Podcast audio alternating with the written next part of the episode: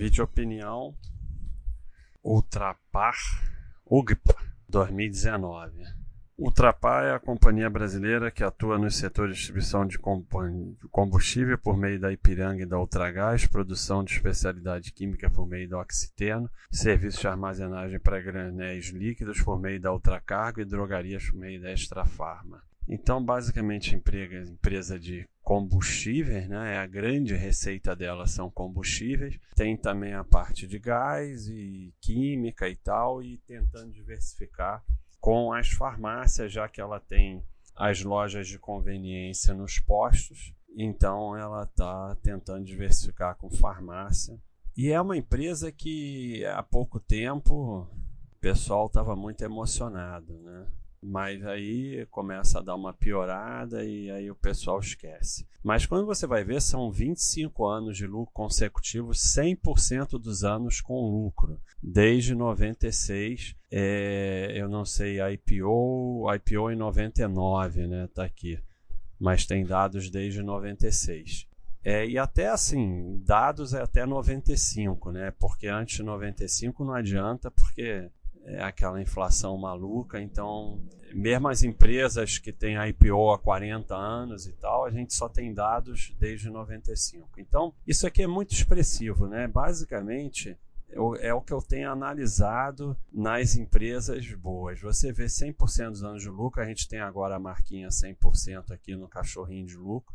25 anos de lucro consecutivo, novo mercado. Para mim, a análise acaba aqui. Ah, mas deu uma piorada. Deu uma piorada aqui atrás também, em 2004, 2005. Né? Ah, de vez em quando vai piorar, né? E pode piorar para sempre, pode quebrar, pode virar uma empresa ruim. Mas, como a gente tem mostrado aqui ó, nesse estudo, vamos sair daqui e vamos para o estudo.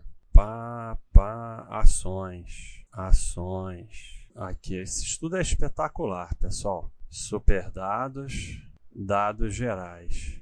Tem aqui essa parte aqui que mas é, não está aparecendo direito. Vamos jogar para cá e tal. Essa parte que a gente fez da Superpar, mas aqui, ó, consistência do lucro. Isso que eu queria mostrar. Isso aqui é verdadeiro, tá? Então, empresas com 21 anos, 21, com mais de 21 anos de lucro, tem tido 100% de chance de ter lucro nos últimos 12 meses. Não quer dizer que seja garantido que isso seja garantido, porque esse é um estudo do passado, mas olhando o passado das empresas brasileiras que têm ação na bolsa, as que têm mais de 21 anos de lucro tiveram lucro nos últimos 12 meses 100% das vezes. Então, para vocês verem como isso é consistente e como é esse gráfico aqui é importante porque, para mim, a análise acaba aqui.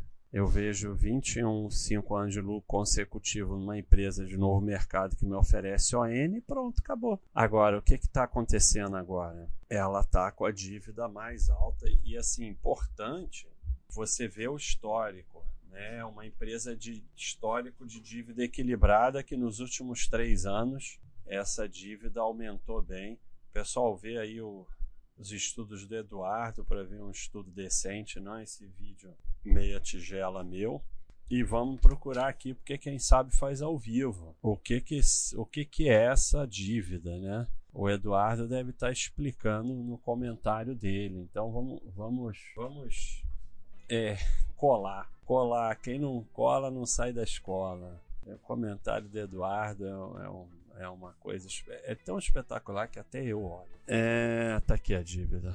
O aumento da dívida líquida é função principalmente do efeito da variação cambial da parcela dos bons designada por hedge account no período. Excluindo esse impacto da variação cambial dos bons na dívida líquida, correspondente a ah, alavancagem teria sido de 3,06. Então tá aí a explicação.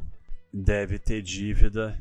Aí, aí a gente já vai Agora a gente já vai para um lugar que eu detesto. Quadro completo. É uma enrolação isso aqui. Ó, no quadro completo, a gente pode ver aqui, ó. Ele não tem não.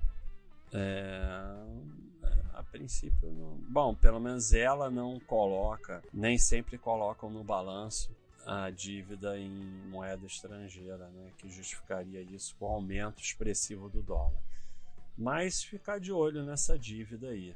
Principalmente porque não é, como por exemplo, você pega algumas elétricas que trabalham alavancada, ela não é uma empresa que tem um histórico de trabalhar alavancado, né? É, então, piora dos lucros junto com dívida mais alta é uma coisa para a gente ficar de olho. Mas enquanto a gente tiver um quadro com 100% dos anos com lucro, a tendência é que continue tendo lucro e toda empresa tem períodos de piora, né? Ela mesmo teve aqui um e depois teve um crescimento extraordinário após esse período de piora. Então é isso aí, pessoal. Ultrapar. Um abração.